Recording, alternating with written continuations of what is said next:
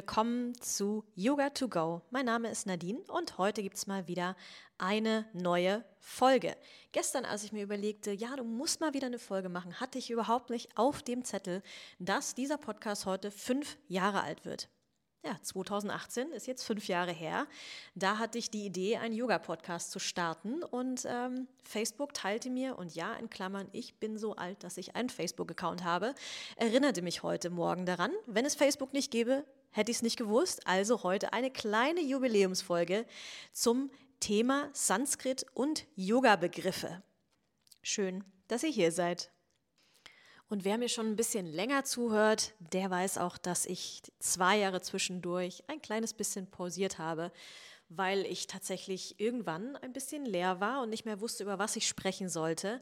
Und jetzt habe ich wieder ein paar Ideen und es bringt mich zu meiner kleinen Inspiration für diese Podcast-Folge heute. Es geht nämlich um Sanskrit, um Begriffe im Yoga und wie man sich vielleicht ein paar Eselsbrücken baut, um den Yoga-Unterricht ein bisschen besser zu verstehen.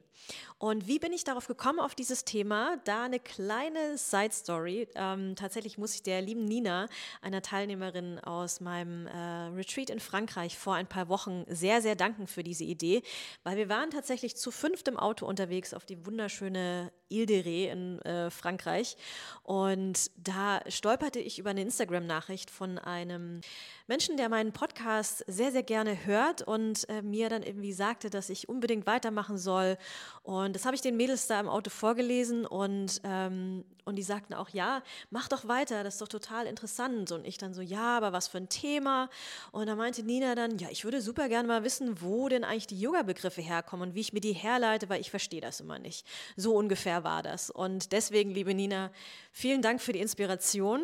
Heute gibt es genau eine kleine Folge dir gewidmet über Sanskrit und ja, Yoga-Begriffe und wie man die sich so ein bisschen besser herleiten kann, weil ich weiß nicht, wie ihr so durch den Yoga-Unterricht geht oder wenn ihr mal im Ausland im Yoga-Unterricht seid, vielleicht, also da ist es mir mal aufgefallen, weil auch da, ich war mal in Frankreich, in Paris in einer Klasse und ja, Französisch, ja, hatte ich in der Schule, aber äh, war nicht so einfach dann da mitzukommen. Aber tatsächlich, was mir leicht fiel, ist die Sanskrit-Begriffe zu verstehen, weil tatsächlich bin ich glücklicherweise in einer Ashtanga-Klasse gelandet und im Ashtanga-Yoga fallen diese Sanskrit-Begriffe tatsächlich noch sehr, sehr häufig.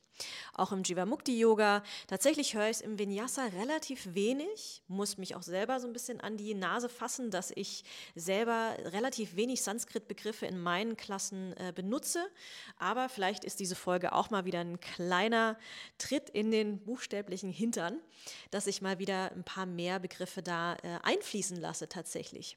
Und es ist tatsächlich ein riesen, riesen Vorteil. Ich meine, wir verstehen wahrscheinlich alle ganz gut Englisch, können englischen Klassen ganz gut folgen. Aber stell dir vor, du bist mal in Spanien, in Italien, ähm, da sprichst du diese Sprache nicht und könntest dann trotzdem relativ gut einer Yoga-Klasse folgen, ohne ständig zu schauen, was macht die Lehrerin, der Lehrer da vorne auf der Matte. Ich versuche euch auch hier wieder einen ganz, ganz kurzen Abriss zu geben. Ja, ich will gar nicht so in die Tiefe gehen und schon gar nicht ins Phonetische, denn da bin ich nun wirklich keine Expertin dafür sondern euch, wie gesagt, ein paar Eselsbrücken bauen und äh, ja, euch so ein paar Basics einfach mitgeben.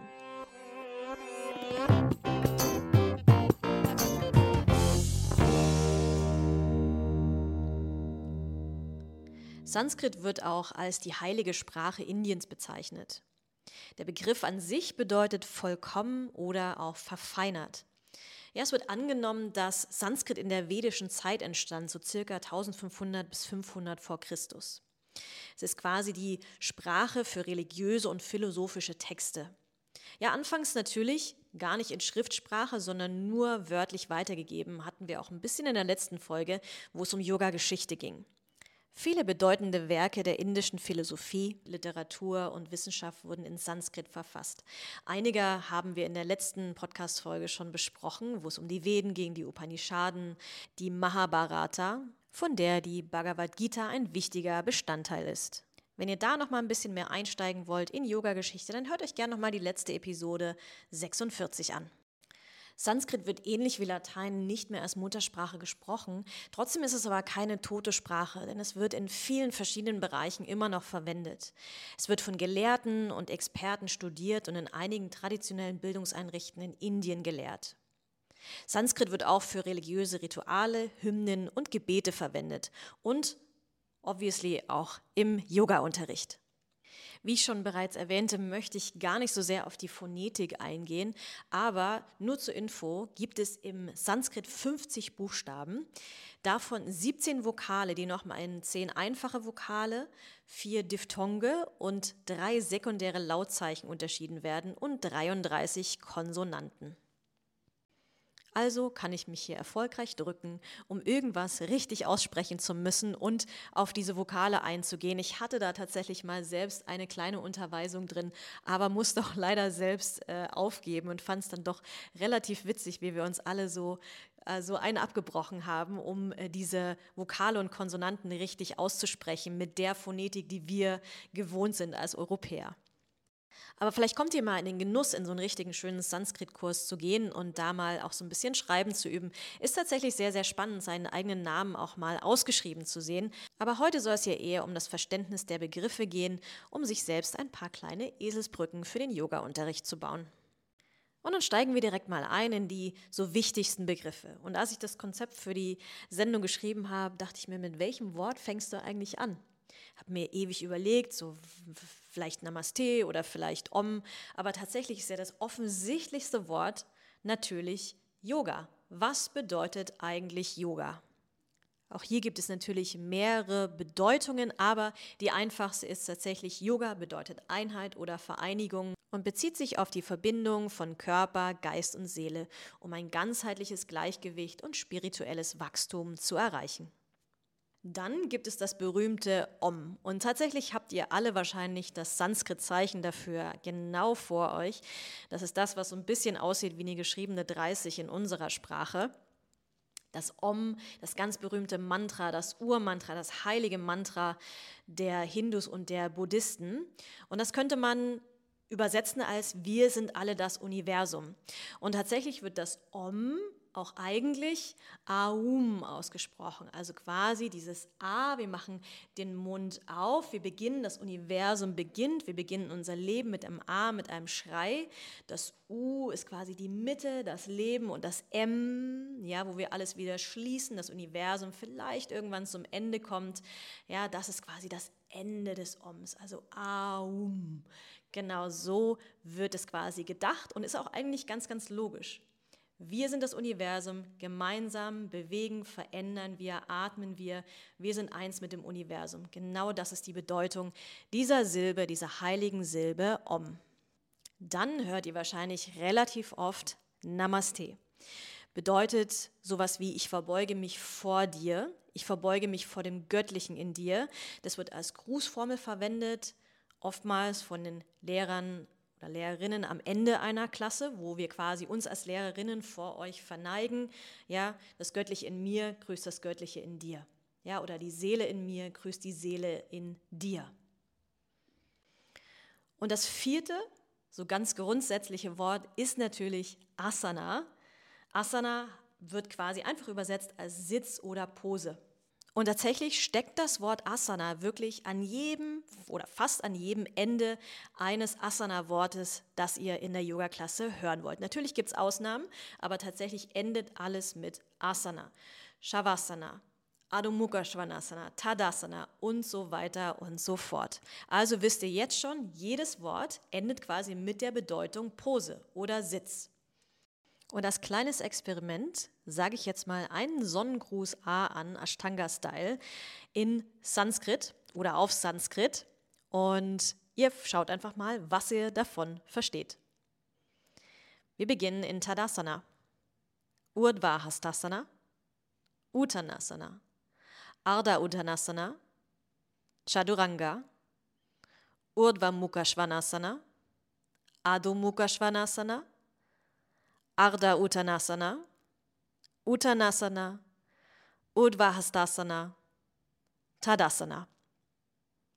Wahrscheinlich nur Bahnhof. Was habe ich gesagt? Wir begannen in der Berghaltung.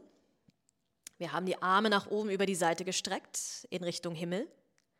Vorbeuge, halbe Vorbeuge, Chaduranga, heraufschauender Hund, herabschauender Hund, halbe Vorbeuge, ganze Vorbeuge, Arme nach oben in Richtung Himmel, Berghaltung. Ja, und tatsächlich war ich in Indien mal tatsächlich in so einer Ashtanga-Yoga-Klasse, in der genau so geredet wurde. Eins nach dem anderen, zack, zack, zack, wie mit dem Taktstock. Und da komm mal hinterher. Ja, und tatsächlich gibt es so ein paar Worte, die muss man sich einfach einprägen, wie Surya für die Sonne, für Namaskar, für den Gruß, Surya Namaskar, Sonnengruß zusammengebaut oder aber Tadasana für die Berghaltung, Chandra für den Mond. Und dann haben wir jetzt zum Beispiel hier dabei gehabt das gute Beispiel der herabschauende Hund. Ado hier für nach unten, Mukha das Gesicht und Swana für den Hund und natürlich die Asana hinten dran für die Haltung. Ja, also herabschauender Hund, Gesicht nach unten, Haltung. Hm, wenn man das Prinzip einmal verstanden hat, kann man sich die Worte eigentlich ganz gut zurechtbauen. Ich gehe jetzt hier nochmal auf so ein paar Worte ein, die so Richtung angeben und die so ganz typischerweise immer kommen und auch die Zahlen. Ja, zum Beispiel, wie wir eben hatten, die Richtung Ado nach unten oder herab ist quasi für Urdhva herauf oder nach oben schauend. Ja, Urdhva Mukha Svanasana. Das Gesicht zeigt nach oben. Wir hatten auch Urdhva Hastasana dabei. Ja, die Arme nach oben. Hasta kann auch die Hand sein. Dann haben wir Pada als Fuß oder Bein. Dann haben wir ganz oft Kona dabei. Bada Konasana zum Beispiel. Kona ist der Winkel oder die Ecke. Bada ist das Wort für gebunden, sozusagen übersetzt der gebundene Winkel oder der gegriffene Winkel. Und falls ihr gerade nicht wisst, wie das Ganze aussieht, ist im Prinzip ein sitzender Schmetterling, wo man quasi mit den Händen die Fesseln greift. Dann gibt es noch so typische Begriffe wie Utita, aufgerichtet, Parshva, seitlich oder Parivrita, gedreht. Für Parivrita ist immer meine kleine Eselsbrücke das Vr, das Vrita, das Vringen, ja, drehen. Ja, und aus diesen Worten ergibt sich auch, auch ganz häufig, höre ich in Klassen Otita Parshva Konasana. Otita gestreckt oder aufgerichtet, Parshva seitlich, Konasana Winkelhaltung, also gestreckter Seitwinkel. Was auch noch im Sonnengruß dabei war, Chaturanga oder auch als Chaturanga Dandasana bezeichnet, vier Glieder Stabposition. Chatur ist quasi die vier Anga ist das Wort für Glieder oder Körperteile, Danda ist der Stab und Asana natürlich wieder die Position oder die Haltung. Chaturanga Dandasana, vier Glieder Stabposition. Und wo wir gerade bei Zahlen waren, hier einmal die Zahlen 1 bis 10, hört man auch ganz oft in Ashtanga-Klassen, wenn man im Down Dog ist, werden ja ganz, ganz häufig die Zahlen von 1 bis 5 gezählt, also fünf Atemzüge und dann geht es weiter. Wir haben hier Eka für die 1, Dvi für die 2, Tri für die 3, Chatur für die 4, Pancha 5, Shat 6, Sapta 7, Ashta 8, Nava 9, Dash 10.